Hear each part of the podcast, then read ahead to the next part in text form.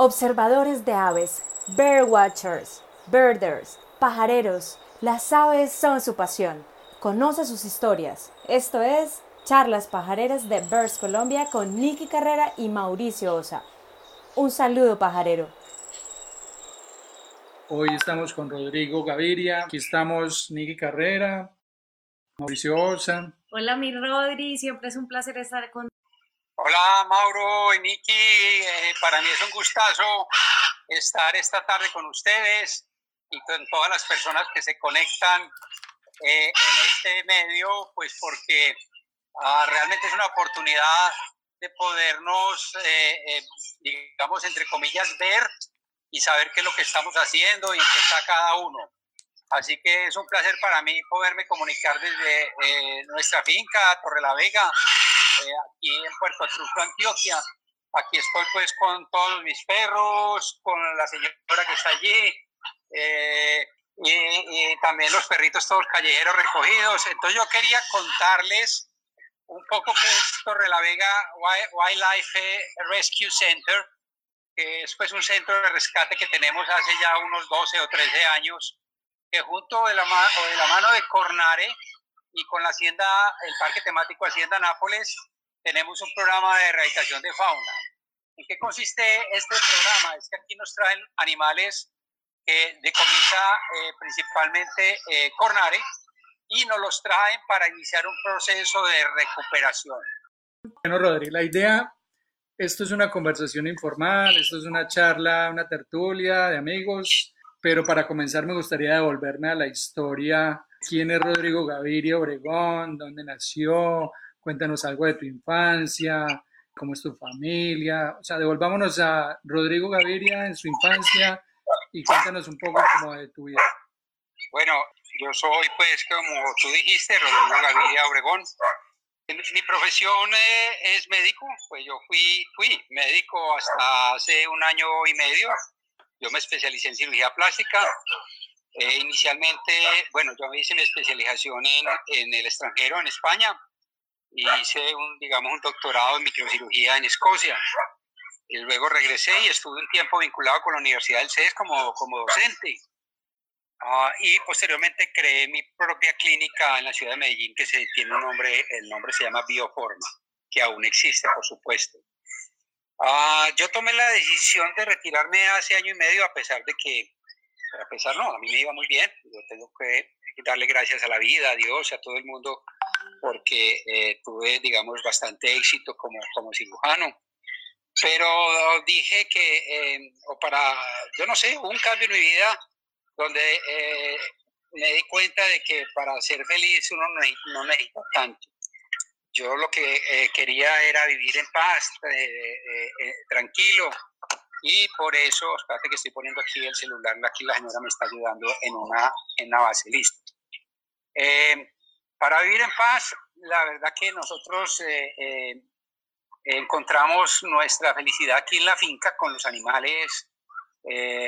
hace pues más o menos 25 años me vinculé con el mundo de las aves y para mí esto fue, digamos, una, una bendición de haber encontrado las aves en mi vida porque como les conté anteriormente, eh, yo fui eh, cazador. Les voy a contar un poco de esa historia triste o que era la historia en aquella época, porque eh, los muchachos que estamos aquí, que estamos en un estado de juventud avanzada, crecimos en una época, en una época que no había conciencia ecológica. Los niños hiperkinéticos, como lo he sido yo, eh, qué pasaba en aquella época. Nosotros no nos daban Ritalina o Sinovan o esos medicamentos que, que le dan a los niños hoy en día, sino que nos dan a los niños primero o cauchera, posteriormente rifle copas y luego yo pasé a escopeta. Yo tuve eh, la fortuna de, de, crecer, entre comillas, crecer en una finca en el Bajo Cauca. Nosotros todas las vacaciones la pasábamos allá en la finca de unos amigos de mis padres. Y para mí el placer más grande que había era tener un caballo, terciarle la escopeta y montar todo el equipo de pesquería. Y me iba todo el, todo el día a cazar y a pescar. Eh, en esa, así crecí yo, en esa infancia. eh, de, mucha actividad, de, mucha aventura. ¿Cuántos años ah, tenías en esa época, Rodri? ¿Cómo? ¿Cuántos años tenías en esa época? Uy, desde muy pequeñito. A mí me empezaron a llevar a esa finca desde que tenía por ahí seis años y, hasta, hasta, hasta que ya entré a la universidad, incluso después de la universidad seguía yendo a esas fincas. Eh, que esa familia que nos, que nos alojaba en esas fincas fueron como, como mis padres, pues los, los papás y los hijos fueron como mis hermanos. Entonces crecimos con ellos y, y, hombre, eh, fue una suerte poder crecer en, en las zonas rurales y yo cazaba no por matar realmente, sino por la aventura, por estar en espacios abiertos, por, digamos, por divertirme. Ahora me divierto cazando, pero con mi cámara fotográfica. Bueno, como tú decías, ¿quién es mi familia? Pues nosotros somos eh, una familia antioqueña. Eh, eh, somos cuatro hijos, de los cuales cuatro hijos son dos hombres, una mujer y yo. Dos hombres, una mujer y yo. Pero no crean que es por eso, sino porque es que yo era el, raro de la familia. Yo decía que yo había sido adoptado porque es que yo no me parezco a ninguno de mis hermanos en nada, ni en lo físico, ni en mis actividades, ni en la forma de pensar, ni en nada. Yo era el raro. Eh, entonces, pues es el único que le, que, le ha gustado pues estas aventuras que, que he hecho toda la vida. Entonces yo pensaba que, que era adoptado.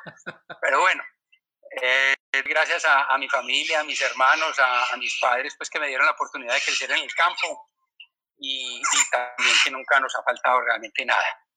Esa es mi familia. Como les dije, hace 25 años me vinculé en el mundo de las aves. Empecé eh, inicialmente observando aves. Eh, con ¿Cómo, grupo, ¿cómo, empezaste? ¿Cuál, fue tu, ¿Te acuerdas de tu primera salida o, o por qué ¿Por qué empezaste? Mira, eh, hombre, sí, incluso estoy escribiendo en este momento un artículo porque no sé si tú sabes que hubo una renovación de la Sociedad Antioqueña de Ornitología. Sí, claro. Por ahí están pasando, están pasando por encima de vos las guacamayas. Ah, no, es que si me llamo, aquí están pasando por todas partes, tengo las nutrias aquí abajo, la babilla allí está pendiente de no sé qué se va a comer y todos los chicos de frente. Eh, bueno, entonces ah, se hizo una, una, renovación de lo que es la Sociedad Antioqueña de Tecnología, la SAO, y yo quedé de presidente. Pero no he podido, digamos, o no hemos podido los de la Junta eh, posicionarnos, pues porque vino esta coyuntura por el coronavirus, entonces no hemos podido realmente hacer nada de todos los planes que, que, que queríamos. Pero bueno, ahí estamos poco a poco haciendo cositas, entre ellas es que en el Cucarachero, la, la SAO tiene una revista mensual que se llama El Cucarachero y estoy escribiendo ahí como la presentación del presidente. Y en esa presentación estoy hablando un poco de cómo empecé yo en el mundo de las aves. Y es que eh, hace más o menos 25 años, pues eh, las ciudades estaban, entre comillas, sitiadas por los problemas de orden público y no podíamos salir al campo. Eh, pues por, por, la inseguridad que había en las carreteras y en el campo. Entonces un amigo, un amigo que quiero muchísimo, que se llama Daniel Piedraíta, que ha sido mi parcero de pajareo durante todos estos años, me invitó un día a pajarear y yo dije, pero ¿y pajarear? ¿Y eso qué es? ¿Eso cómo se come? ¿Eso para qué sirve? Y me explicó de qué se trataba y yo, bueno, yo no tenía nada que hacer y pues vamos, venga, yo lo acompaño. Y fuimos a un sitio cerca de Medellín que se llama San Sebastián, arriba de Envigado, con otro gran amigo nuestro que se llama Luis Germán eh, Olar.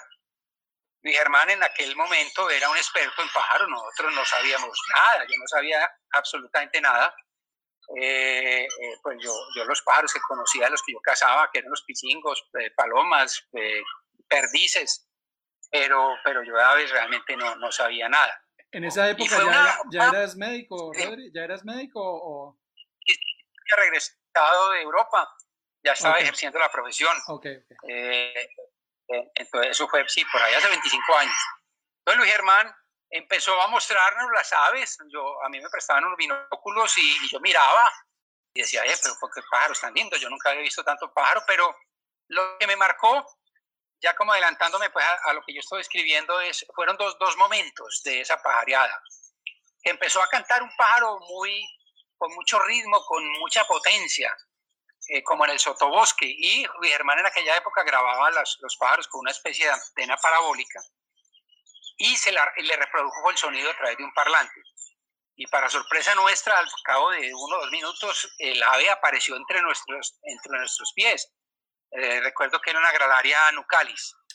Y para mí fue una sorpresa de cómo una gradaria podía aparecer así, pues eh, a escaso uno o dos metros donde nosotros estábamos parados y nos daba vueltas, iba para allá, iba para acá. Entonces me llamó mucho la atención eso.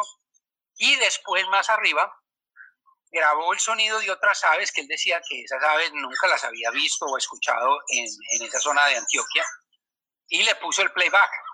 El playback, para los que no, no, no sepan en qué, qué, consiste, es grabarle el sonido al pájaro cuando está cantando y reproducírselo a través de un parlante. Entonces las aves, muchas de ellas se sienten que a una, a una de su propia especie les invadió su territorio. Entonces, cuando se sienten que alguna les invadió, se vienen a defender el territorio, entonces se acercan hacia donde está el sonido. Entonces, cuando uno les pone el parlante, muchas de esas aves se acercan y en ese momento se nos posaron cinco aves eh, que yo las describo como el tamaño de un azulejo de cuerpo amarillo de cabeza roja a fuego. Ya sabes qué es, de la piranga rubriceps. Entonces, cinco individuos en nuestras cabezas de piranga rubriceps yo en ese momento dije, aquí yo quiero ser pajarero, yo, esto, esto es una cosa que yo, yo nunca había visto tanta belleza y, y de esta forma. Entonces, desde ese momento, yo dije, eh, yo, esto es lo que yo quiero en mi vida. Y desde ese momento empecé a pajarear. Pajareamos durante varios años, inicialmente con binóculos, pero como yo había sido cazador, ah, yo dije, no, yo quiero, yo quiero eh, empezar a fotografiar a disparar con mi cámara, porque yo cuando estoy con mi cámara siento que estoy en cacería fotográfica, pero ya no tengo que matar el animal, yo siento que capturo los animales con mi, con mi eh, cámara y eso me da una gran satisfacción. Entonces, desde hace, yo digo que por ahí unos 20 años o un poquito más, vengo haciendo fotografía de aves en Colombia y tengo la fortuna y, la alegría de ya tener dos libros de aves de Colombia que han sido, yo diría que, son, que han sido muy exitosos, sobre todo pues el, bueno, los dos, los dos han sido muy exitosos. Eh, y entonces digo, bueno, de alguna forma estoy dejando un legado para las nuevas generaciones de, de avistadores de aves en nuestro país. Rodri, y hablando un poquito de este tema de fotografía, pues vos en ese momento eras médico, eh, empezaste a salir con binóculos, pero no sabías fotografía, eh, o, o, o, ya habías hecho algo de fotografía antes. Mauro, yo no sabía nada de fotografía, pues, eh, eh, o sabía muy poquito lo básico, lo básico. Y les cuento una cosa que no se sepa mucho, todavía no sé. ahí vas, Todavía no. Eh, no, no, mentiras, algo, algo. Yo, yo sé, digamos, tengo, tengo, em, digamos, dos factores importantes que necesita cualquier fotógrafo de aves, que es paciencia y perseverancia. Eso sí tengo cantidades. Me consta. Pero ya técnicamente en la parte fotográfica yo no soy ningún experto. Cada rato me invitan a mí para dar cursos de fotografía, que dar un taller de fotografía y no, no, llamen a Memo. Memo Gómez, que no sé si estará por ahí. Ese sí, por ahí ese, que es que Memo, Memo, es un ratón de biblioteca, se la pasa estudiando, le encanta estudiar, le encanta esos talleres, yo, yo la verdad que no sé. Pero bueno, yo sé lo básico, sé algunas reglas de composición, uh, sé qué se necesita para lograr una buena fotografía. Uh, y tengo, eso sí, pues mucha perseverancia. He recorrido pues todo el país con el grupo de amigos, que tenemos un grupo de amigos maravillosos que nos llaman La Pesada en Antioquia. La Pesada, pues por gordos todos y por viejos. Pero, pero juntos desde hace, hace 20 años, o más de 20 años estamos juntos eh, y, y, nos hemos recorrido prácticamente todo el país. Cada vez más pesados. Así es, así es, verdad. Y de hecho, yo tengo ahora problemas, pues tengo muchos problemas de rodillas, pues porque ya tengo operadas las dos rodillas y cargar esos equipos, que eh, tengo un equipo que es muy pesado, pues es muy bueno, de muy buena calidad, pero es muy pesado y nosotras, nosotros las jornadas que hacemos son jornadas muy duras, que salimos 5, media de la mañana estamos ya listos para, para empezar a pajarear y a veces llegamos 6 o 7 de la noche, pues ya cuando, cuando se acaba la luz. Entonces, eh, eh, mucha gente me dice, Rodrigo, invíteme a esas parejas suyas. Yo no, porque es que yo no conozco eh, cuáles son sus, digamos, habilidades, cuáles son sus eh, digamos, formas de comportarse en el campo, en el monte, porque a veces vamos a sitios que son, eh, digamos, entre comillas, difíciles por las condiciones, digamos, de, pues no de inseguridad, porque nosotros siempre averiguamos bien dónde nos vamos a meter, pero sí de, de, mosquitos, de animales, tenemos que dormir en una hamaca colgados de un árbol y a veces el tigre, bueno, el tigre no, el jaguar eh, ruge por ahí cerquita, uh, se encuentran con ciertas serpientes y uh, muchas cosas que hay gente que, que no, no aguanta eso, entonces por eso el grupo nuestro de pajareo, digamos que, que no es que es exclusivo y que nadie puede entrar, pero sí nos fijamos mucho a, a quién invitamos a nuestras aventuras. ¿Y cuál, cuál, fue, cuál fue tu primera cámara? ¿Cuál fue, ¿Qué cámara tuviste? Eh, mira, hombre, Mauro y Nicky eh, y amigos que nos están viendo. Yo cuando empecé fotografía me asesoré, bueno, por, por Luis Germán Olarte, pero Luis Germán, ustedes saben que el papá es Jaime Olarte, que está casado con Lucía Jaramillo de Olarte. Lucía Jaramillo es la pionera de la fotografía en Colombia. Es una mujer muy valiosa conozco, la, la llamo la dama de, la, de, las aves, porque esa mujer empezó con, con, una, con cámaras eh, de fotografía análoga. Claro. Y ustedes, los que le han hecho fotografía análoga, lo que costaba eso. Porque uno se tenía que medir, uno se, salía a un paseo, iba con un rollito de 24 o, o uno de 36 o máximo dos rollos. Imagínate, eso es lo que, imagínate, perdón, Rodri, para sacar una buena foto de un pájaro en análogo, ¿cuántos rollos te, te, tenías que quemar ahí? Eso, imagínate, y lo costoso que era, acuérdate, Mauro, que eso era muy costoso cada fotografía, entonces uno para disparar eh, tenía que medirse. Hoy en día no, hoy en día hay gente que coge esas cámaras y eso es como si fuera una ametralladora. ¿Cierto, Memo, si me estás oyendo? ¿Oíste? Eso es como una ametralladora, hermano. Eso dispara para, yo no sé cómo hace después para seleccionar las fotos y para revelar esas fotos. Yo no, yo soy, como les dije, soy casado. Yo disparo mi cámara cuando sé que mi pájaro está, está a tiro, pues está con, con buena...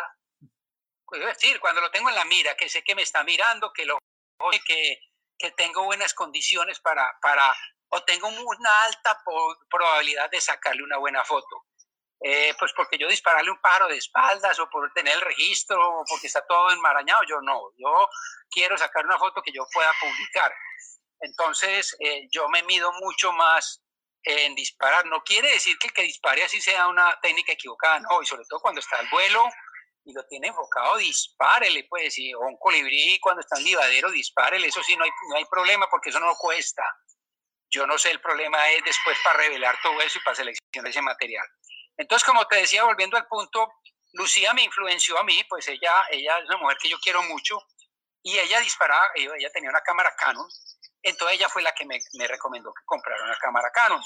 Yo compré una cámara Canon con un lente 300 fijo, es de Canon, y le compré un convertidor de 1.4. De hecho, el primer libro que se llama Las aves más hermosas de Colombia, la, las hice todas con una cámara, la, la 7D, con un lente 300 fijo y con un convertidor de 1.4. Okay. Luego pasé a 5D, que es una cámara full frame, um, eh, con el mismo lente y al poquito tiempo cambié el lente por un lente 200-400 de Canon, eh, que tiene un convertidor interno de 1.4, entonces un lente que va en un rango de 200 milímetros hasta 560. Es un lente muy versátil, el único problema es que es muy pesado, pero es un lente maravilloso. Ok, perfecto, Rodri. Eh, en este momento hay 224 personas conectadas.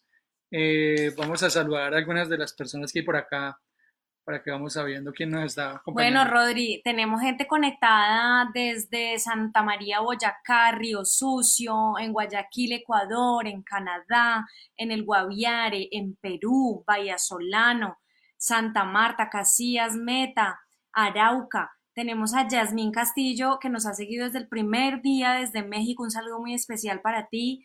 Tenemos a gente desde Cataluña, España, Bucaramanga, Barranquilla, Caldas, Quindío. Eh, no, tenemos mucha gente aquí también en el Huila, desde Ibagué, Lima.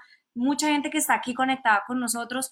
Mucha gente también que quiere saber mucho de las aves, que no sabe de aves, pero que simplemente admiran la naturaleza y quieren ahondar un poco más en el tema. Así que un saludo pajarero para todos ustedes. Eh, bueno, eh, yéndonos un poco, por ahí me, me estaban preguntando que por tu canción Y, el Obviamente. y por el chihuahua. Oíste, eh, eh, infortunadamente, eh, bueno, tu canción, pues ustedes les, de, los que nos siguen en, en Facebook lo vieron en fotografías. Eh, nosotros en las escaleras de la piscina, canción en la mitad de los, había vuelto muy. Mi señora era un problema porque donde iba ella, el palo y se le venía como, como un torpedo y de hecho le llegó a sacar sangre en varias oportunidades. Entonces se había vuelto un problema porque nos, nos estaba tocando encerrarlo. Cuando nosotros veníamos los fines de semana acá a la finca, nos tocaba encerrarlo. Pero un fin de semana no apareció, no apareció cuando el mayordomo me dijo, ve, por allá abajo me encontré como un pico de un tucán. Y fuimos a buscarlo y era el pico de tucanzón. Algún animal lo depredó, eh, no sabemos qué es. Aquí hemos visto cerca de la casa a tigrillos, a algunas águilas, que también las águilas a veces me han matado algunas guacamayas. Eh, también hay zorros, Uh, hay un, por aquí cerca en este momento está un eh, Micrastor semitorquatus, que pudo haber sido quien lo depredó. Entonces, eh, tu canción pues pasó, pues, pasó a, a, la otra vida. Y, y Chiwi, hombre, el Chiwi eh, es muy triste también la historia porque Chiwi era un animal que era como un perro con nosotros.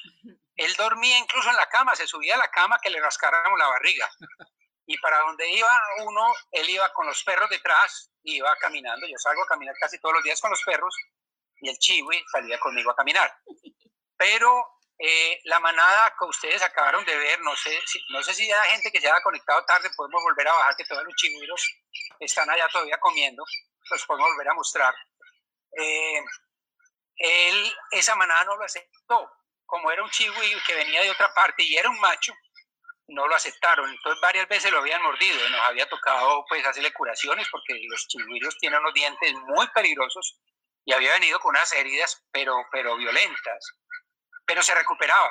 Pero un fin de semana lo agarraron del cuello y ya parece que pues, le agarraron la, la, la carótida o alguna vena o alguna arteria importante y no lo mataron. Entonces Chigui también pasó a, a, a, la otra vida. Ok, bueno, volvamos al tema de la fotografía. Eh, ¿Te acordás cuando empezaste a fotografiar cuál fue tu primer, tu primer foto, tu primera especie? ¿Te acordás? Hombre, no, no, yo de, primera especie no podría, eh, o no tengo recuerdos, porque ya son, pues digo, más de 20 años para uno acordarse que, cuál fue la especie más, o la primera, pero sí te puedo decir cuál fue la que más disfruté, esa sí les puedo contar porque fue una especie que yo me tardé 15 años en encontrarla. Y donde yo iba, yo quería, yo quería encontrarla, yo quería buscarla, la buscaba por todas partes, cuando iba al Chocó, cuando iba a la Amazonía, yo, yo quería ver esa ave. Y es el, águila más poderosa que hay en el mundo, que es la, el águila arpía. Fuimos al Amazonas, yo creo que en algún momento medio la vi así en una de esas plataformas que hay allá en Amacayaco, había una gritería de micos y yo vi que salió un animal gigantesco, alcancé a ver solamente el ala y nada más. Pero 15 años y una vez organizamos un viaje al Darién eh, eh, en la frontera entre Colombia y Panamá, en un cerro que se llama Pirré, y nos habían dicho que el águila estaba anidando allá, eh, que el pichón estaba muy grande, pero que estaba en el nido. Entonces organizamos un, viaje que coordinó pues, eh, Diego Calderón, un gran amigo, que si Dieguito está por ahí, un gran abrazo, y Juan David Ramírez, también un gran, gran amigo. Nos fuimos los tres. Eso había que entrar por el lado de Panamá, ir a, a Ciudad de Panamá, luego coger un carro como cinco horas hacia el sur, hacia la frontera de, de Colombia, luego coger otro, un bote por unos ríos y luego te, tirar infantería un rato. En todo caso, llegamos allá en esa emoción, pues porque íbamos a ver el aguilar pie, cuando llegamos allá ya no estaba. El árbol era un árbol gigantesco, un árbol de esos que se llama cuipo, o una caban, cabanilesia, no sé qué, pues un, un, árbol que también le dicen barril o volantero. es un árbol gigantesco. Eh, esa selva de, esa zona del Darién es espectacular porque es llena, llena de árboles de esos milenarios gigantescos que no los han talado. Tocado muy triste de que no estuviera el águila, pero bueno, era, el paseo era una semana. Nos fuimos monte adentro, era un cerro que hay que subir, es una subida dura. Estuvimos durmiendo allá en campamentos improvisados, pues en medio de, unos aguaceros terribles, pero haciendo fotos y gozándonos el paseo. Cuando regresábamos a Isaac, que era nuestro eh, guía, le avisaron por radio, nosotros estábamos más o menos a unas dos horas del sitio donde estaba el águila, que el águila había vuelto. Y ahí agarramos carrera monte abajo, pero corriendo físicamente, físicamente corriendo con las cámaras en el hombro. Cuando a las dos horas yo ya no podía dar un paso, pero llegamos al sitio y eh, el guía que estaba allá o el muchacho que estaba marcando el águila me la señaló. Yo no podía ni respirar pues del cansancio. Yo cuando veo el águila inmediatamente y le apunto, y en ese momento que le apunto al águila, el águila abre las alas. Y yo lo digo en mis conferencias, que es un momento que, que yo lo recuerdo con más alegría. Abre las alas y me dice, Rodrigo, aquí estoy, verme la foto. Me buscaste 15 años, aquí te estoy esperando. Y es una foto que sale en mi último libro, si alguien lo tiene la puede ver ahí. Para mí es la foto más, más significativa por la dificultad que me dio de hacerla y por la, digamos, trascendencia que tiene eh, para hacer esa foto eh, de un águila en su, en su hábitat natural. Sí, claro. Eh, de hecho, es la, la, portada del libro es, es parte de, esas, de esa secuencia. Mauro, yo tengo que confesar realmente, porque una vez, y, y también me dio hasta pena con un amigo que se llama Augusto Ilian, que me hizo esa pregunta y yo le dije una mentira y, yo confieso aquí, eh, eh, esa foto de la portada no es esa misma águila. Esa ah, foto la hice en el Aviario Nacional en Cartagena, en Barú. Porque, porque es que hacer una foto a esa distancia, con ese nivel de detalle, es, es casi imposible. Yo hago mi fotografía el 99% de las fotos son con aves en libertad. Eh, no digo el 100% porque, por ejemplo, la carátula del libro de Sabin Águila no está en libertad, pero, pero era para seguir, digamos, la secuencia de mi primer libro, que la primera eh, eh, foto o la primera carátula es de una, la lora que se llama lora gavilana, que es una, una lora de la zona del Mitú, que también tiene la cresta abierta. Entonces queríamos seguir como la línea de los libros eh, y por eso pusimos eh, esta águila. Entonces, no, esa águila hay que reconocer, no es una águila que, está en libertad, pero la que está dentro de la carátula sí, es, sí, sí está en libertad. Y yo te digo, ahí en ese momento sí fui como Memo. Le vacié mi cámara, mis tarjetas, todo. Yo creo que tengo pues mil fotos de, esa, de esas, porque eran dos. Eran las dos águilas, estaban empezando a hacer el nido, eso es lo curioso ellas se habían ido y nos tocó en el momento que estaban empezando a traer las primeras ramas y empezando a hacer su nido. Entonces, una iba, traía ramas, después iba la otra, en algún momento estaban las dos juntas. Entonces, ver este espectáculo de dos águilas arpías en el mismo momento, empezando a anidar, es una, un momento único que solamente los que están ahí, que han pajareado, se dan cuenta de la emoción que produce eso. Sí, total. Bueno, Rodri, eh, quisiera de pronto antes de pasar como a preguntas, que tenemos una buena cantidad de preguntas, eh, contanos, pues sé que tienes muchísimas anécdotas, muchísimas historias, pues tantos años, tantos viajes, tantos, tantos amigos, tantas cosas que han, que han pasado, pero alguna buena anécdota que se te venga así como a la memoria divertida o alguna anécdota que, que, se te venga así a la cabeza y no, que nos quieras contar. Bueno, eh, en tantos años hay muchas. A ver qué se me ocurre, hombre Mauro.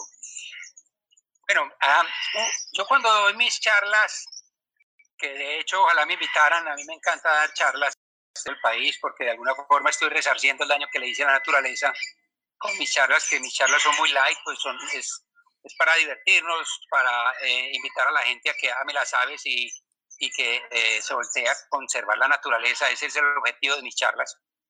Eh, entre, en la charla yo pongo una diapositiva y digo qué se necesita para, para ver aves. Y uno de, las, de los puntos, de los ítems, es pongo un pito. ¿Y por qué un pito? un pito es importante, un pito te puede salvar la vida, porque uno gritando en la selva lo oye a, determinada distancia, pero un pito lo oyen a muchísima distancia. De hecho, hace poquito le salvamos, eh, o salvamos a, Daniel Piedraeta y a Paul Betancourt de un mal rato.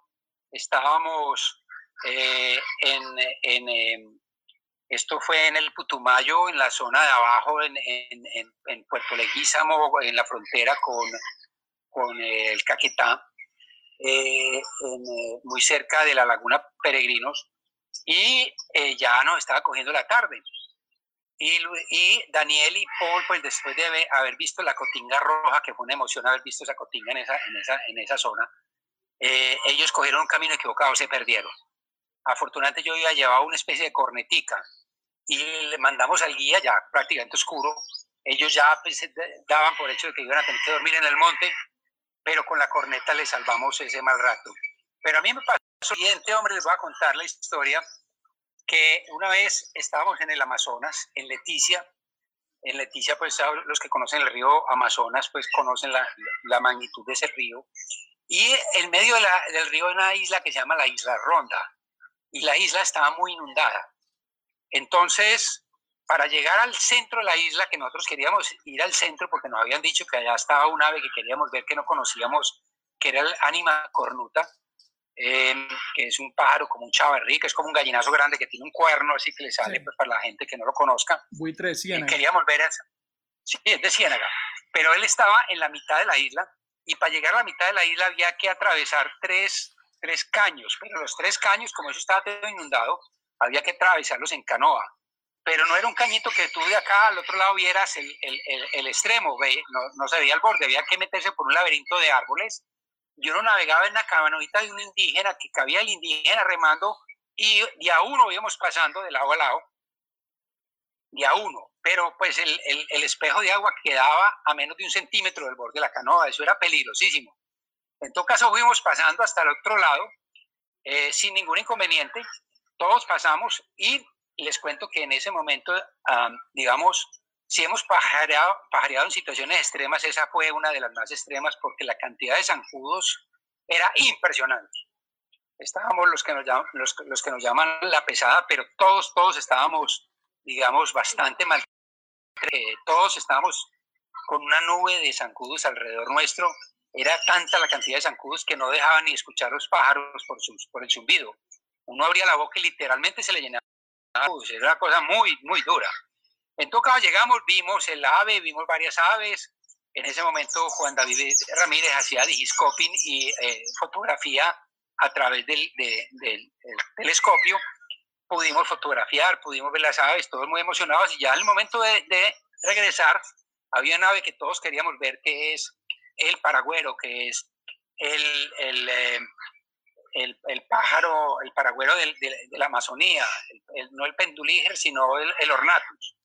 Ah, entonces, ya había pasado Sergio Campo en una de las canoas, uno de los primeros caños, cuando se nos posa, los que estábamos a este lado, se nos posa una hembra del paragüero. Y nosotros en esa emoción la vimos, gritamos, nos emocionamos y empezamos a llamar a Sergio. Sergio, devolvete, que aquí está el paragüero, que aquí está el paragüero.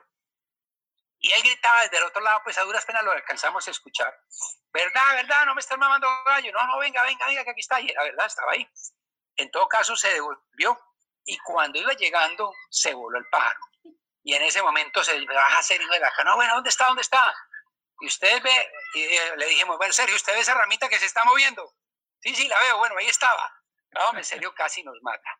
Ustedes que conocen a Sergio, ese genio que tiene ese hombre, es un bacán y, realmente lo aprecio mucho, pero, pero, pero, madre, casi nos mata. Ahí está pero ahí no acaba la historia. ¿Ah? Por ahí te está oyendo. No Ay, fue madre, bueno.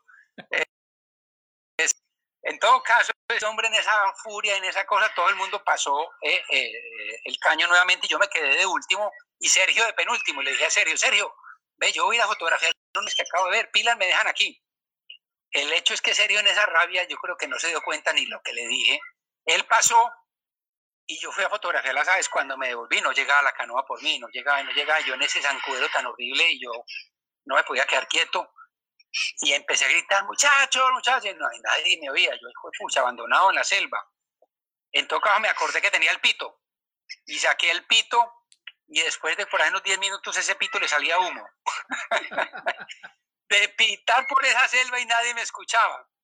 Oiga, en todo caso, nadie me escuchaba porque había, realmente era muy retirado de donde había que pasar. Afortunadamente había un indio por allá adentro que estaba haciendo una canoa y me puse yo a caminar por el borde del caño y encontré la canoa del indio con su remo escondido. En le robé, entre comillas, la canoa y me metí yo por ese por esa enramado, porque es que eso era un laberinto, con ese susto que me fuera a perder o que me fuera a voltear. En todo caso, logré llegar al otro lado Después mandé a la gente que le devolviera la canoa y esta gente cuando yo llegué no se había dado cuenta que yo me había perdido, que les faltaba, ellos pensaban que yo estaba haciendo fotos por la orilla del río Amazonas. En todo caso fue una situación muy desagradable ese rato que fue pues una media hora, 45 minutos, pues, pero en esa zozobra de uno sentirse abandonado y el pito no se me sintió. Pero bueno, de paso les digo, cuando salgan a zonas como la Amazonía, el Chocó, alguna zona donde haya selva, lleven un pito, eso no pesa nada y los puede eh, librar de una, una, mala situación. Sí, señor, buena recomendación. Bueno, Rodri, eh, estamos como pasados un poquito de tiempo, pero pues hay que conversar con voces de largo aliento. Entonces, en este momento tenemos 216 personas conectadas. Eh, ha recogido una buena cantidad de preguntas, entonces vamos a pasar a preguntas, pero antes decirnos tus redes, eh, cómo son tus redes sociales, ¿Dónde te pueden seguir para que la gente te pueda seguir los que no te sigan todavía? Bueno, yo me muevo más en, en, Facebook, que es donde más monto yo mis, mis fotografías. Me buscan como Rodrigo Gaviria en Facebook. Ahí me encuentran. Eh, yo en Instagram también monto eventualmente eh, fotos. Ahí figuro como R-Gaviria. R-Gaviria. Y a estos días eh, hablaba con Memo Gómez que me va a enseñar a, a meterme a Twitter ayer con Diego Emerson, que también estuvo hablando, pues realmente es una plataforma muy importante para que nos demos a conocer. Entonces es otra, otra de las redes que yo tengo que incursionar, pero ah, repito, los muchachos que estamos en esta edad de, de, juventud avanzada no sabemos manejar muy bien estas, estos aparatos. Entonces tengo que dejarme asesorar por los que saben. Vale. Bueno, Rodri, tenemos varias preguntas. Eh, prácticamente esto es como un sancocho. Edilson León nos pregunta, ¿qué se les da de comer a los pavos reales? Eh, mira, nosotros aquí les damos maíz y cuido de gallina común y corriente. Eh, maíz, lo que llaman maíz de, animales. Ah, aquí también a los loros les cocinamos el maíz, ese maíz eh, que se llama maíz de animales. Se les cocina para ablandarlos un poco. Y esos, los pavos muchas veces les roban loros también. Pero los, los pavos, como esto es una zona abierta, ellos andan por toda la finca, yo los veo que constantemente eh, están insectos. Uh, cazan culebritas, alacranes, de hecho, desde que yo tengo los, los animales de corral aquí en casa, rara vez volví a encontrar una, una, una, serpiente. Anteriormente, todos los fines de semana aparecía alguna, y desde que tengo todas estas aves de corral ya no, ya no aparece. O bueno, eh, antier me encontré una, pues, como cosa rara, pero ya no es normal que aparezcan serpientes aquí alrededor de la casa. Por aquí Diego Emerson te manda a decir que bienvenido a Twitter. Diego, ojalá, eh, eh, hombre, poder volver a estar contigo. Nos conocimos allá en Bogotá, pero muy a la carrera. Desafortunadamente no hubo mucho tiempo. Eh, y te felicito pues, por el trabajo que estás haciendo. Bueno, pero tengo a Memo más a la mano y, y vamos a ver si puedo aprender un poco y seguirles el camino a ustedes. ¿Ya abriste la cuenta no? No, nada, no, nada. Eh, este Memo se mantiene más ocupado que está ahí y ahora con esta, eh, esta contingencia pues no nos, no, no, nos hemos podido ver. Okay.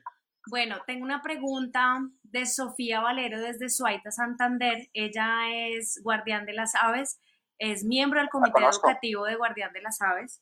Eh, Sofía nos pregunta, ¿qué recomiendas para hacer em, una guía de aves? Sofi, mi amor, qué alegría me da de que hayas ganado eh, Guardianes. Yo te dije cuando te mandé eh, eh, todo lo que necesitabas para inscribirte que tú te ibas a ganar eso. Me dio una gran alegría saber que habías ganado. ¿Y qué se necesita? Hay muchacho, usted ya no necesita nada, usted ya tiene todo lo que necesita y mucho, mucho más. No necesita ni preguntar eso, usted va a ser una, ya lo es, una berraquita. Eh, usted va a ser una, una persona muy importante en este país para las aves. Siga ese camino, usted no necesita ninguna cosa, siga lo que está haciendo. Y bueno, con, con este, eh, eh, este apoyo que tú tienes de Mauricio y Nicky en Guardianes de las Aves y también de, de, todos los que estamos ahí, porque tú enamoras a las personas que te conocen. Cuando yo escuché tu charla en Medellín, de, tu, de tu persona, de tu padre, y, y, y, la verdad que me siento muy satisfecho de que te hayas ganado. Así que ánimo, que tienes un futuro brillante por delante. Para todos los que nos están, nos están oyendo. Eh, les recomendamos entrar a la página guardiandelasaves.com y ver el video, uno de los videos hechos por Sofía, de la niña que está hablando Rodri, 100% recomendado. Volar sin alas se llama. Se llama Volar sin alas. Bueno, y también está en el canal de YouTube de Birds Colombia, ahí también lo pueden ver. Seguimos con más preguntas. Nos preguntan, eh, esta es una pregunta que abarca otras, porque están preguntando mucho por tu libro. ¿Dónde se consigue tu libro? ¿Hay un número de contacto? ¿Qué se puede hacer? Hay gente pues que está a la espera para poder que se acabe todo este tema de, del COVID-19 para poder eh, mirar cómo se hace firmar ese libro. Eh, bueno, mira, eh, el libro, el primer libro está agotado. Yo no he querido sacar un segundo libro porque es que eso del bolsillo de uno es muy complicado. Yo no he tenido nunca ningún patrocinador, eh, todo lo he hecho por cuenta y riesgo mío. Entonces, el primer libro se agotó y no pienso sacarlo. Pero el segundo libro todavía tengo ejemplares. Eh, yo nunca, o no lo he tenido en ninguna librería, eh, bueno, hay algunas librerías que me han pedido eh, unos cuantos libritos. En la ABO de Bogotá y en la Sociedad Colombiana de Ornitología también tienen algunos libros aún. En Cali, a la señora Natalia que abrió un almacén también debe tener algunos libros. En Birzco. Y la señora... ¿ah? En Birzco, allí en San Antonio. Birzco se llama la Eh, tienda de Natalia. Ah, bueno, tiene unos libros allá. Y eh, en la señora Victoria, eh, eh, en el Observatorio de Colibríes, allá en la calera en Bogotá, ella también le dejé algunos libros. Pero yo en las librerías grandes no tengo porque yo pues no tengo tiempo de ir a y traer, ir a cobrar. Entonces los libros los vendo yo directamente, pues en la clínica mía, bueno, yo no ejerzo, yo no ejerzo ya, pero la clínica todavía tiene algunos libros y ahí los vende. Pero me pueden contactar a través de, de mis redes o, o, me pueden escribir a, a mi correo, que es, eh, lo podemos decir aquí de una vez, que es rgaviria59, rgaviria59 arroba gmail.com. No sé si Nicky lo puede apuntar por ahí. Lo Me escriben, en, en el chat, en, el, en, el, en los comentarios lo ponemos. Eso, y me escriben y yo les mando el libro. Yo les digo cuánto vale, cómo, cómo me consignan y yo les mando el libro. Pero en este momento estoy, estamos recluidos en la finca y no nos podemos mover. Cuando abran esta cuarentena, eh, si me escriben con muchísimo gusto, eh, se los mando. Vale 120 mil pesos, es el mismo precio que tengo desde el principio. No es un libro que tenga finalidades comerciales porque es un libro de muy alta calidad, es un libro costoso de producir.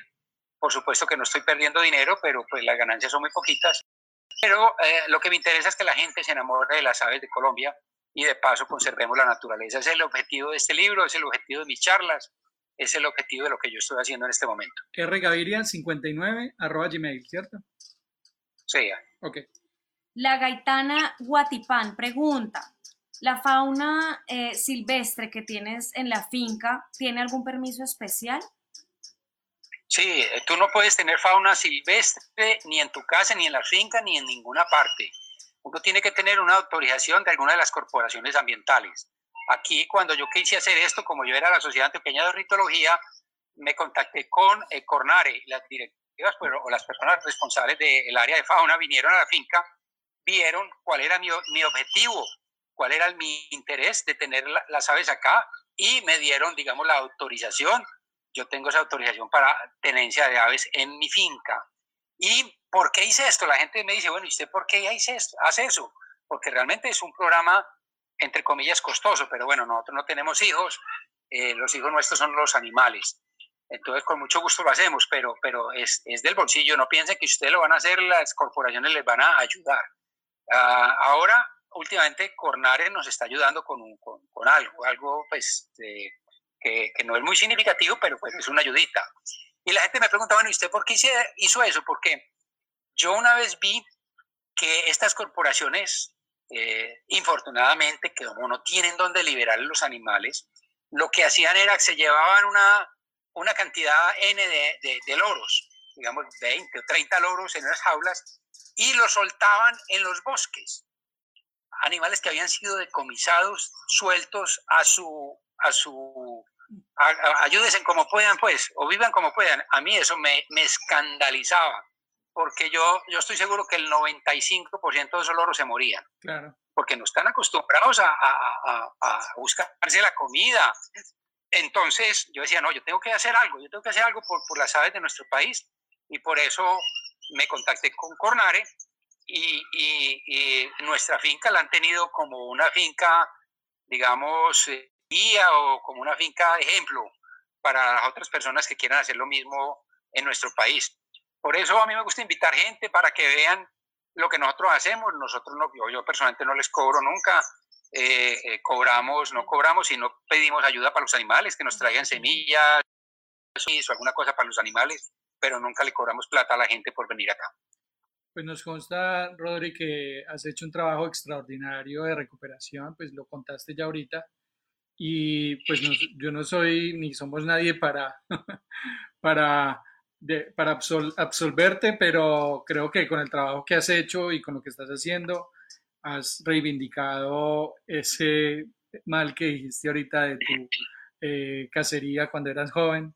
Eh, yo creo que el trabajo que has hecho es extraordinario y, y de nuestra parte todos los aplausos porque eh, conocemos de cerca el gran trabajo que has hecho. Bueno, sigamos. Con esa misma pregunta que te hice anteriormente, eh, Elbar Algarra pregunta, ¿cuál ha sido la mayor dificultad que has tenido pues con este tema del rescate de, de la fauna silvestre?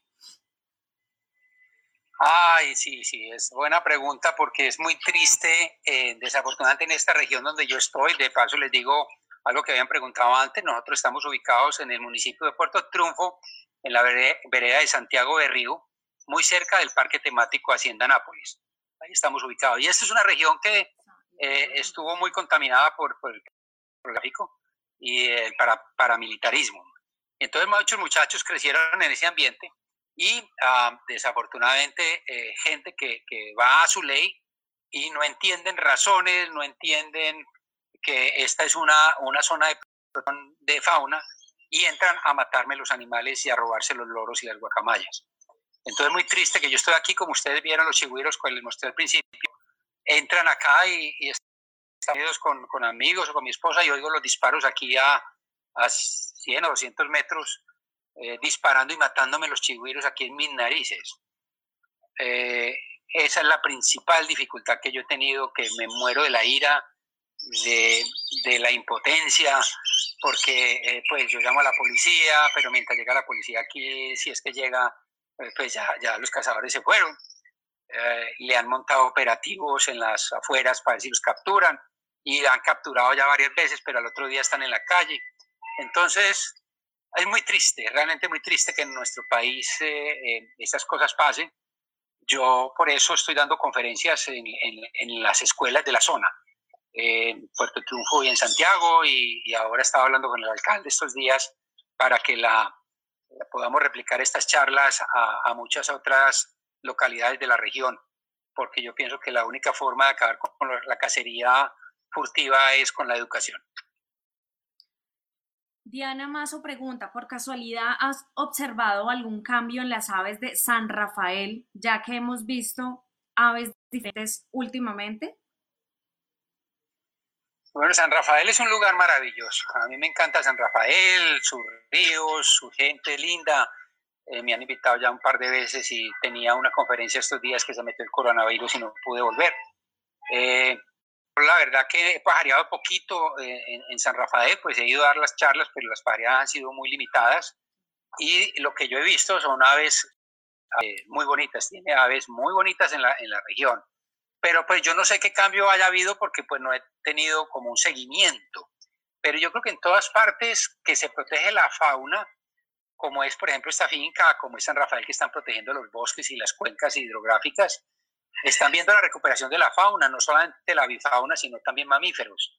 Aquí en la finca ya hemos estado, estamos estado viendo mapaches, tigrillos, zorros, y me imagino que en San Rafael, pues ya con las nutrias, que también hay un grupo de nutrias, el pato de torrentes, que anteriormente me imagino que no se veía, y ya lo ven con muchísima frecuencia, porque la gente ya empieza a querer las aves porque ya la generación de chicos hoy en día todos son protectores de la, de la naturaleza. La generación de nosotros, los más viejitos, éramos destructores. Uno no podía ver un pato porque ya lo quería matar. Entonces, por eso se está viendo un cambio. La gente al, al crear esa conciencia de protección de la naturaleza, y ustedes saben en San Rafael que tienen un potencial muy grande desde el punto de vista de ecoturismo, tienen que proteger todo lo que hay, que hay por allá para que puedan explotar ese potencial que tienen en el municipio. Ana María Castaño nos pregunta que cuántos flash has dañado. Ay, Rana, usted sabe que he dañado bastantes, porque es que eh, uno no puede ser tan delicado cuando sale a... yo, yo soy un loco, y Memo sabe, y los que han pajareado conmigo saben, yo veo un pájaro y me tiro por donde sea, me meto donde sea, no importa ya culebra, ya lo que sea, y allá me meto. Y, bueno, yo, yo ah, disparo con flash. Em, a diferencia de Ernesto Bando y algunos otros amigos que están quizá escuchándome que no disparan con flash, yo y, Memo Gómez también utilizamos mucho el flash. Pero el flash la cámara por una zapata que es realmente chiquita. Entonces cualquier golpe que, que sufre la cámara, eh, pues el flash es el que sufre en primer lugar y, ya la rana sabe que he dañado, yo creo que tres, tres flashes de esos, de esos finos, pues que me duelen, me duelen cantidades. Y me duele mucho, les cuento una historia, me duele mucho, una vez estábamos en el valle, en ahí cerca de Valle Solano, en el Chocó, y, y me resbalé y, me caí, se me cayó la cámara y reventé el flash. Y me dio tanta rabia que yo, ah, mañana voy, no, no, salgo, no saco la cámara, ya me daba rabia fotografiar sin, sin flash. Oiga, dejé la cámara y en ese día cogimos un sendero que va del valle a la Ensenada de Utría, que es un sendero maravilloso para pajarear.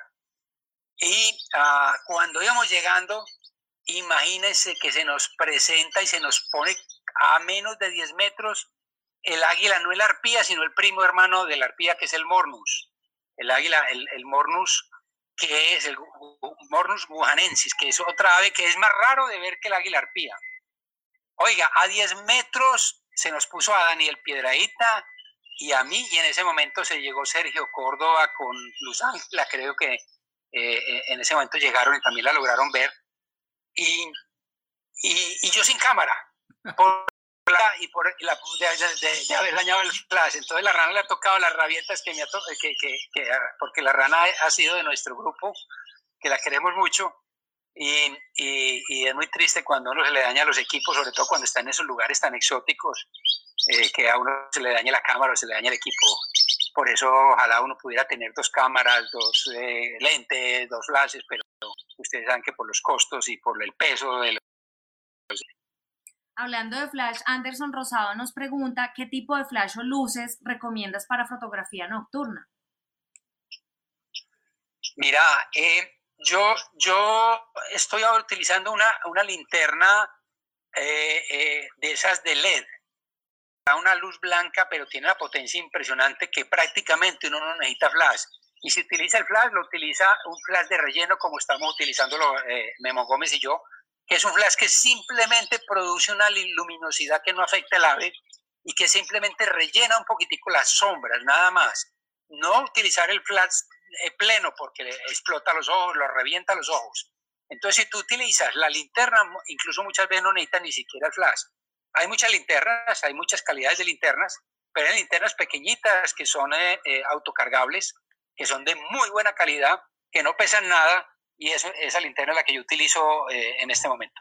Y el flash, nos preguntan si el flash le hace daño a las aves. No hay ningún estudio serio que eh, diga que el flash le hace daño a las aves. Eh, eh, por ahí en estos días leí un artículo donde, donde una persona pues, que, estudia, que hizo un estudio dijo de que en ningún momento veía que él hiciera flash porque él hizo un estudio con búhos y, y pudo constatar que después de haberle disparado con el flash a un búho, al minuto se lanzó y capturó un ratón. Entonces, quiere decir, pues, este, sí le puede dar un pequeño eh, y, poderlo molestar transitoriamente, pero que le vaya a dañar la, retina o algo, eso, eso no, no sucede. A nosotros nos va a tocar prender el flash, Rodri. ya te ahí la luz, eh, Mauro. Espérate, me muevo porque aquí se me, se me... Estoy afuera, aquí no tengo luz. Entonces déjame, yo me voy para donde pueda prender una lucecita y mientras tanto, si quieren, seguimos hablando mientras voy hasta la casa. Sí, bueno, me demoro un minuto y, llegar allá. Isis Ramírez pregunta si tú sabes por qué se le facilita a los loros. Habrá que preguntarle a un loro. no, no, yo la verdad que no sé, yo, yo no soy biólogo, yo soy médico de, de la parte de, biología y eso, y ellos tienen así de Inge, y pues no sé, porque preguntémosle eso a, a, alguno de los biólogos que de pronto hagan un estudio, pero no sé realmente por qué. Pues son muy inteligentes, los loros es impresionante. Aquí yo lo veo y los loros, eh, eh, a los que me escuchan, tienen personalidad ellos tienen recordación de la gente, porque yo he visto aquí gente que les ha agredido a los loros, que les han y después vienen al tiempo y el loro los saca a esa persona, porque de alguna forma los maltrataron. Entonces, eh, tienen, tienen mucha inteligencia los loros, pero ¿por qué hablan? preguntémosle a un loro, porque yo no sé. Bueno, Luis Fernando Ceballos nos pregunta que cuál ha sido la mejor broma que hayas hecho en tus recorridos pajareros. no, hombre, pero a mí me gusta mamar gallo como Paul Betancourt, uno de mis grandes amigos. Mamamos mucho gallo en nuestra salida. Ya se ve mejor ahí, ¿cierto? Sí, ahí está, perfecto. Eh, mamamos mucho gallo. yo tenía un encendedorcito de esos, de esos encendedores que tenía luces, eh, que tenía sonido. Que uno prendía el encendedor y cantaba un pajarito.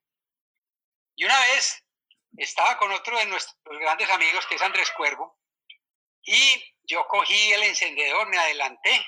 Él no sabía que yo tenía ese encendedor con ese sonido. Me adelanté. Ustedes saben que Andrés es de las...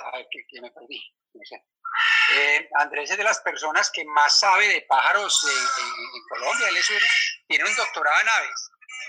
Y eh, eh, en sonidos es un experto, igual que Diego Calderón y muchos otros de nuestros amigos son unos expertos. Pero entonces yo me adelanté y puse el encendedor en una bromelia y me quedé por ahí parado mirando por unos binóculos y Andrés venía detrás y Juan David Ramírez venía también detrás. Y le dije, Andrés, Andrés, ve, por aquí pasa un pajarito y se lo describí, que le dije, vea, como azulito y café, no, en ese momento no sabía mucho de pájaros. Y, y oílo, oílo, ya está cantando. Y Andrés empieza a escuchar y saca la grabadora, en ese momento grababa y grababa y decía, pero hombre, ese pajarito, porque es tan intenso que no se calla? Y me decía, Rodrigo, ¿cómo es que era? Y no, yo se lo olvidé se lo describía. Y me decía, sí, ¿verdad? Pero qué pájaro tan raro si no lo conozco.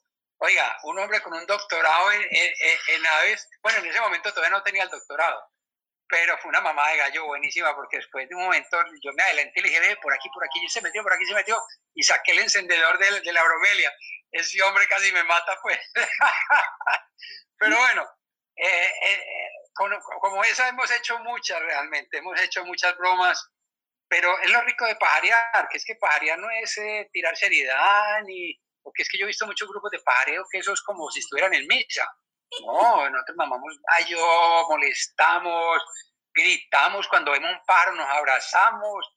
Paul Betancourt siempre hace la danza del pajarito que brinca y patalea y hace de todo, pues, de, la emoción. Entonces, nosotros realmente disfrutamos mucho las pajareadas y hacemos muchas bromas y el que, el que da papaya se la montamos.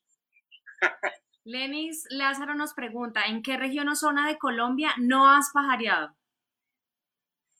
Lenis, eh, hombre, un cordial saludo para estos amigos de la los quiero mucho. Mira, allá, a mí me gustaría la Macuira, allá arriba, algún día para que me inviten allá arriba que no conozco la Macuira.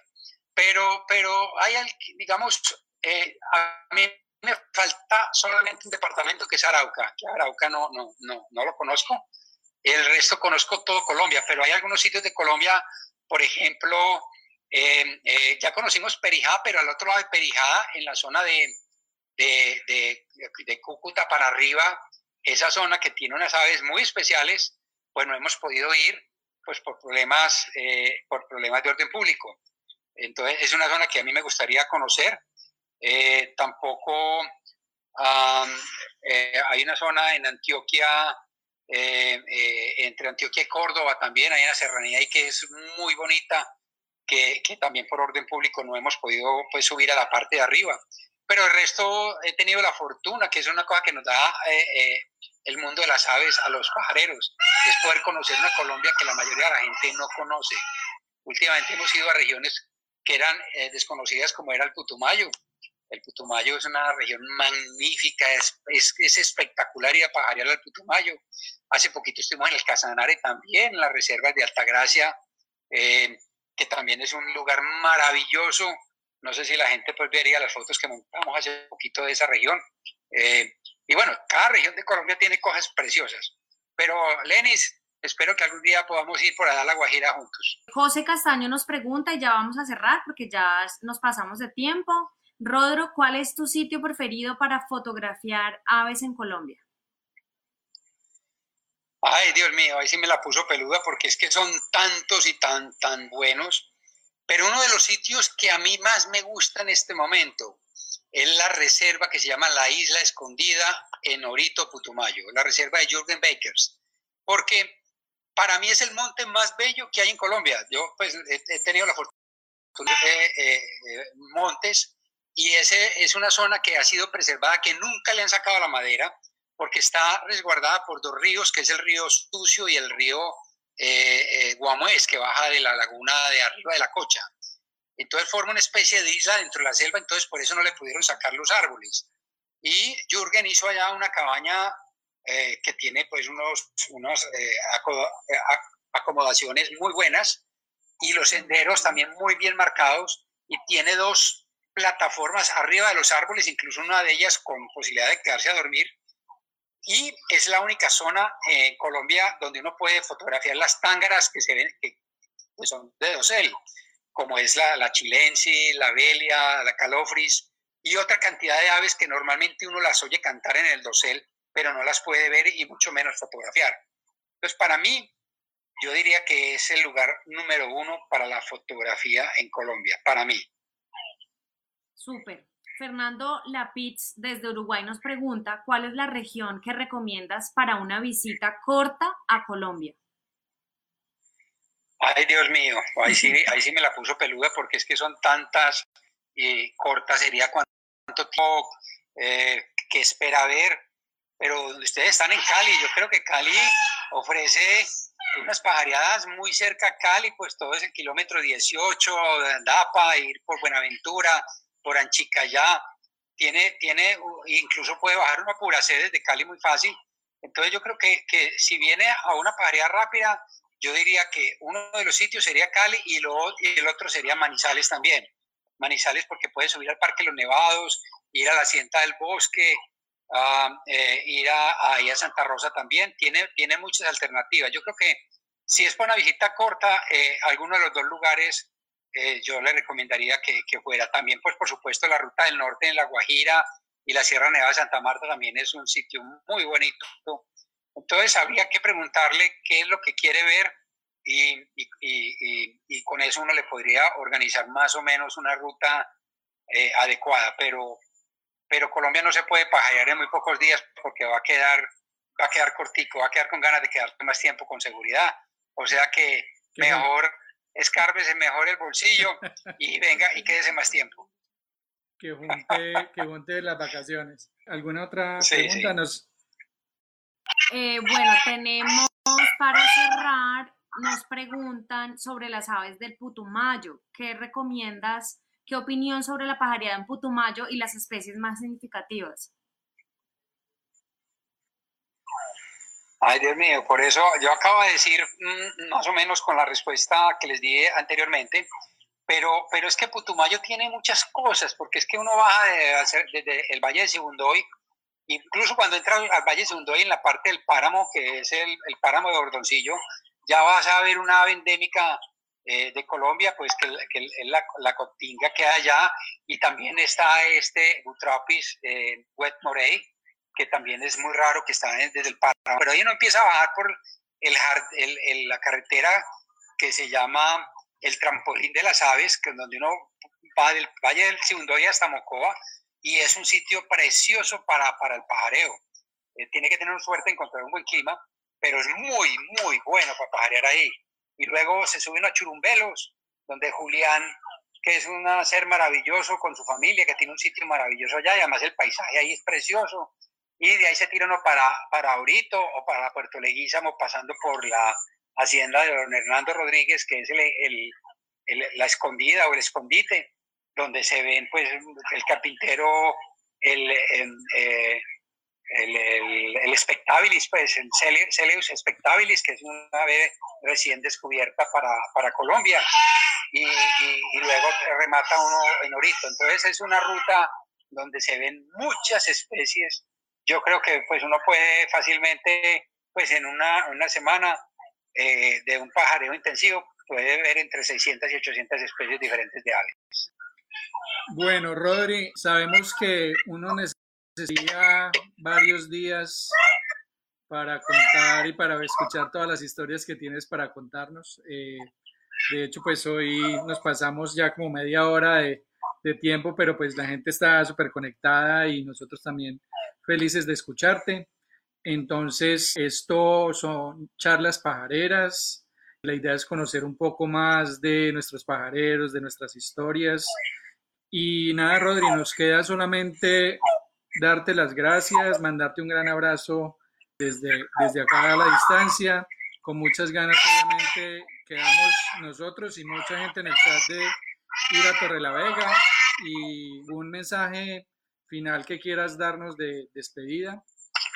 Bueno, no, muchas gracias a todas las personas que estuvieron ahí, la gente de Medellín eh, e invitarlos a que, y, y, de Antioquia en general, que se vinculen a la Sociedad Antioqueña de Ornitología, que le vamos a dar una, un impulso a la sociedad.